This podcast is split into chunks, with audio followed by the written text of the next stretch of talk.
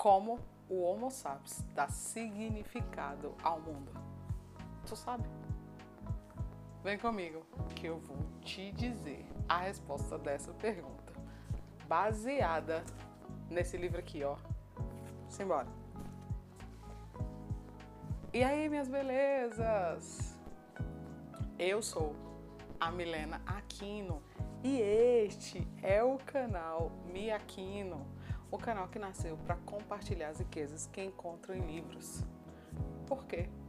Eu acredito que quanto mais eu compartilhar, mais, mais eu vou receber, mais eu vou entender e eu vou ficar sem obesidade mental. Galera, se você ainda, ainda não sabe como eu fiz a primeira parte, dá uma conferida, porque essa é a segunda parte desse livro. Eu estou indo devagar, devagar, devagar, devagar, até construir um entendimento sobre o pensamento desse cara. Muito bem. Hoje é a segunda parte e ela começa na página 173 e vai até a página 281 cada vídeo aqui é um pouco do que eu entendi, do que eu estou entendendo, de como eu estou progredindo nessa leitura. Então, sem mais, vamos responder a essa pergunta que eu fiz no início, conforme o meu entendimento do que o Harari escreveu. Então, ele traz para gente algumas formas que os homens têm entendido, têm dado significado a essa vida, a essa humanidade. Então, olha só. Primeira coisa que ele diz: ele diz que o homem dá significado à sua vida por meio da escrita. Como assim, Milena? É. Ele, por exemplo, pega a Bíblia e diz que ali, escrito naquele livro, as pessoas é, colocam significados nas suas vidas. Foi assim que eu entendi. Ele diz também que tem gente que coloca é um significado para a sua vida, por exemplo, ao subir de degrau no sistema educacional, por exemplo, que ao final de cada nível do sistema educacional, o que, que há? Há um certificado que a gente recebe em virtude de ter passado aquele tempo estudando. Né? Tem gente que faz de tudo para conquistar um, um certificado. E isso é um significado. Por meio da escrita, então, é a primeira resposta àquela pergunta. Agora, a segunda resposta. Ele diz que o homem, a humanidade, é, coloca o significado a partir da junção, a partir de um casamento de duas entidades, que seria a ciência e a religião. Então, o casamento, entendeu? Até tem até, o nome do capítulo é o casal, se eu não estiver enganado. E ele diz que há um significado nesse casamento. Um busca poder e outro busca ordem. E aí, ó, eles se juntam. Um representa a ordem, outro representa o poder, e aí eles se juntam e ficam fortes. É um significado que ele disse. Desculpa aí, gente. Então vamos para a terceira coisa que o autor indica que há um significado ao observar esses fatos. É o seguinte, que o homem no decorrer do tempo, ele vai dando um significado a partir do ajuste do termo religião. Então, ele vai ajustando que a religião vai ajustando, vai ajustando, vai ajustando e ele encontra aí uma nova religião vinda desse casamento que atende ao homem da seguinte forma. Inclusive, ele diz que essa nova religião é cheia de dogmas, como a outra, mas ele atende ao homem da seguinte forma: é o olhar do homem para dentro. E o nome dessa religião que ele chama é o quê? Humanismo. Humanismo. É, eu até fiz uma, uma equação para poder é, definir aqui na minha cabeça o que é humanismo a partir dessa leitura. Humanismo seria conhecimento é igual a experiência mais sensibilidade. Então, quando o homem deixa de ver a religião que está fora dele, ele cria uma religião que está dentro dele. É, cria uma religião a partir dos sentimentos dele, a partir das experiências dele. E a essa religião, humanismo, ele é, traz clareza cada vez mais, ele traz mais parágrafos sobre isso durante o entendimento, durante a leitura do livro. E ele ainda divide essa religião em três grandes grupos, que é o é que é o humanismo liberal, o humanismo social e o humanismo evolutivo. Então veja como é o homem vai com o passar do tempo, se tornando a religião. Ele juntou a religião à ciência e criou uma religião. E essa religião se divide. É, gente, se divide. Ele vai falando um pouco de cada uma, vai falando um pouco de como ele analisa cada uma delas e chega à seguinte conclusão. Ele fala assim: no final, ele fala assim, na segunda parte, né? É perceptível que existe um trem na humanidade partindo, seguindo por um trilho. E ele visualiza duas chegadas para esse trem. É, ele visualiza uma que é o expoente da religião e uma que é o expoente da ciência. E ele vai caminhando nesse progresso. Você visualiza já qual é? Ele fala: esse tem pode estar partindo para o Vaticano, esse tem pode estar partindo para o Vale do Silício.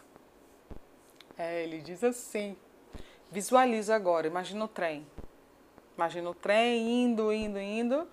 E o início do trem, é, a gente pode pensar que foi a união né, desses dois. E firmou, se uniu no trilho, que aí é o humanismo. E o humanismo fazendo reflexões e reflexões, mas ele ainda consegue ver e apontar, né? perceber.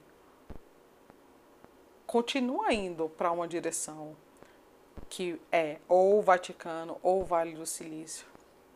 E aí, nessas subdivisões, dessa nova religião que ele, que ele apresenta, é, cada um pode se encaixar à medida do seu entendimento.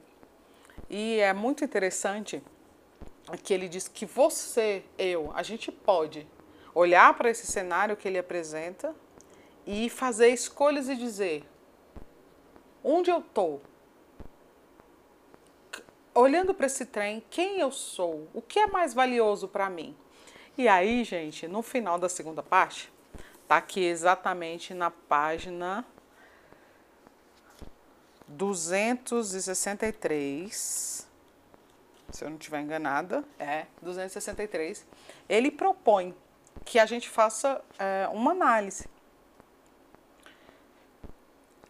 Todo livro é uma análise, né? Mas aí você pega alguma coisa e analisa em você mesmo. Ele fala assim: para ter certeza de que compreendemos a diferença entre os três ramos do humanismo, comparemos algumas experiências humanas.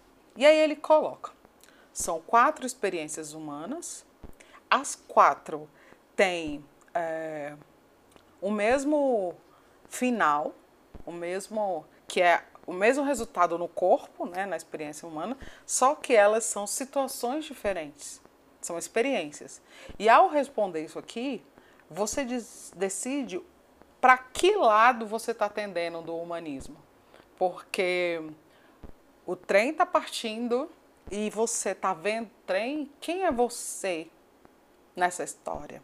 Como você se colocaria nesse trem? Aí ele fala: primeira experiência. Um professor de música está na ópera de Viena ouvindo os sons que abrem a quinta sinfonia de Beethoven. Pam, pam, pam, pam. Quando os sons chegam aos seus tímpanos, os sinais são enviados pelo nervo auditivo até o cérebro, e as glândulas suprarrenais inundam de adrenalina a sua corrente sanguínea. Sua frequência cardíaca se acelera, sua respiração fica mais intensa, os cabelos de sua nuca se eriçam e um arrepio lhe percorre a espinha. Pronto, essa foi a primeira experiência. vou dizer para vocês as outras situações que vão ter esse mesmo resultado no corpo, nos pelos e tal. Então, é, eu só vou ler as experiências, não vou ler como o corpo fica. Então, olha só. Vou para a segunda agora. O ano é 1965. Um Mustang conversível percorre toda a velocidade a estrada do Pacífico de São Francisco até Los Angeles. Los Angeles. O jovem motorista macho põe Chuck Berry no volume máximo. Go, go, go, Johnny, go.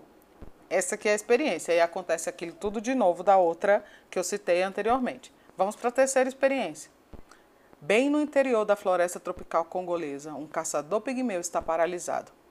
Da aldeia próxima, ele ouve um coro de garotas cantando sua canção de iniciação.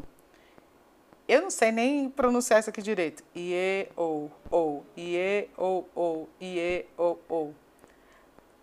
Aí os sons chegam aos tímpanos e aquela história toda. E a quarta experiência? É noite de lua cheia, em um lugar de montanhas rochosas canadenses. Um lobo sobre uma colina ouve os uivos de uma fêmea no cio. Au! Au! E aí acontece aquilo tudo de novo.